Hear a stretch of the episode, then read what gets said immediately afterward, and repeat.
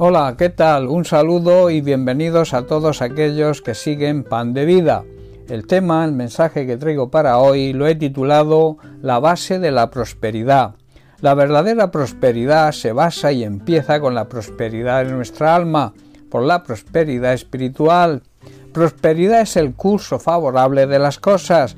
También significa éxito en lo que se emprende, ocurre o sucede. También significa que las cosas nos vayan bien y espiritualmente que Dios nos ayude en nuestro caminar por esta vida.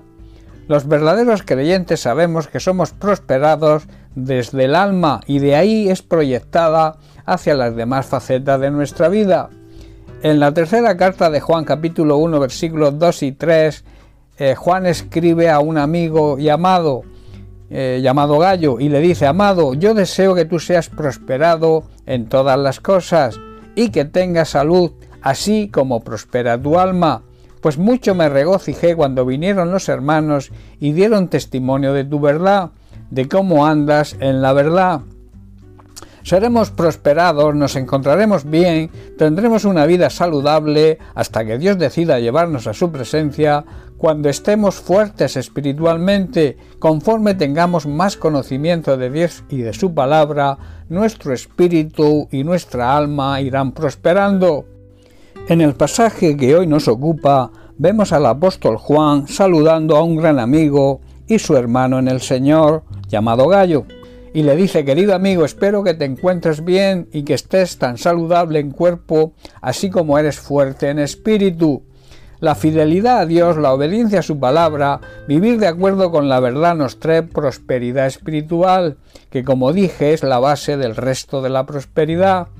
Hay una tendencia quizás por hacerlo rápido, por las prisas, a saludarnos en las iglesias con un simple Dios te bendiga, pero en realidad deberíamos hacerlo siendo más expresivos, como lo hizo Juan con su amigo y hermano en la fe, y extender mucho más ese saludo. Nuestro deseo debería ser el mismo, que la bendición del Señor abarcara desde la sanidad física, la sanidad emocional y espiritual, así como que las cosas salgan bien y que seamos ayudados por el Señor. Pero de la misma manera, y esto es esencial, de la misma manera que prospera el alma. Esto habla de crecimiento y de madurez espiritual. El deseo de Juan era que a Gallo le fueran bien todas las cosas, y ese debería ser también nuestro deseo con las personas que nos rodean. Pero como dije antes, hay algo esencial para que las cosas salgan bien, y el apóstol Juan nos da la clave así como prospera el alma. Nuestro espíritu, nuestro ser interior, que es lo que realmente somos, debe ser el primero en avanzar, en tener éxito, en crecer y madurar. Y esto es prosperar, y así esa madurez, esa prosperidad espiritual nos va a conducir a ser bendecidos por Dios y prosperar también en lo material.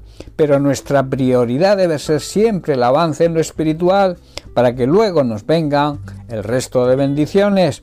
Ahora bien, ¿cómo conseguir la prosperidad espiritual? ¿Cómo conseguir que nuestra alma prospere? El crecimiento espiritual, en primer lugar, se consigue en base a una buena relación de intimidad con Dios, a través de la oración, la intercesión, la alabanza, la adoración y sobre todo la obediencia a su palabra y viviendo una vida de santidad. En segundo lugar, siendo fieles al Señor en todo, para esto es necesario conocer nuestra responsabilidad como creyentes, de ahí que sea necesario conocer la palabra de Dios. Para conocer la palabra de Dios se necesita la lectura y el estudio de la misma, pero además es necesario muchas veces, la mayoría, y yo diría siempre, que alguien nos enseñe.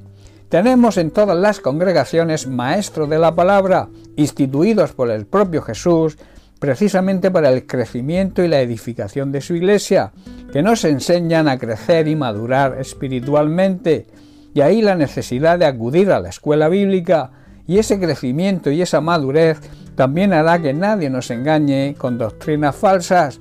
Y por último, debemos dejar que el Espíritu Santo controle y guíe nuestras emociones, pensamientos y nuestros pasos. Cuando así lo hacemos, cuando cumplimos con estos requisitos, es un síntoma, es una señal de que nuestra alma está siendo prosperada, que estamos creciendo y madurando espiritualmente. puesto que ya no nos guiamos por nuestros propios impulsos y no tomamos decisiones equivocadas, sino que demostramos sensatez y control en todo lo que hacemos. Cuando nuestra alma es prosperada, sabremos tomar las decisiones apropiadas y le daremos prioridad a las cosas realmente importantes, a las verdades del cielo que son eternas y no tanto a las cosas de esta tierra que son pasajeras.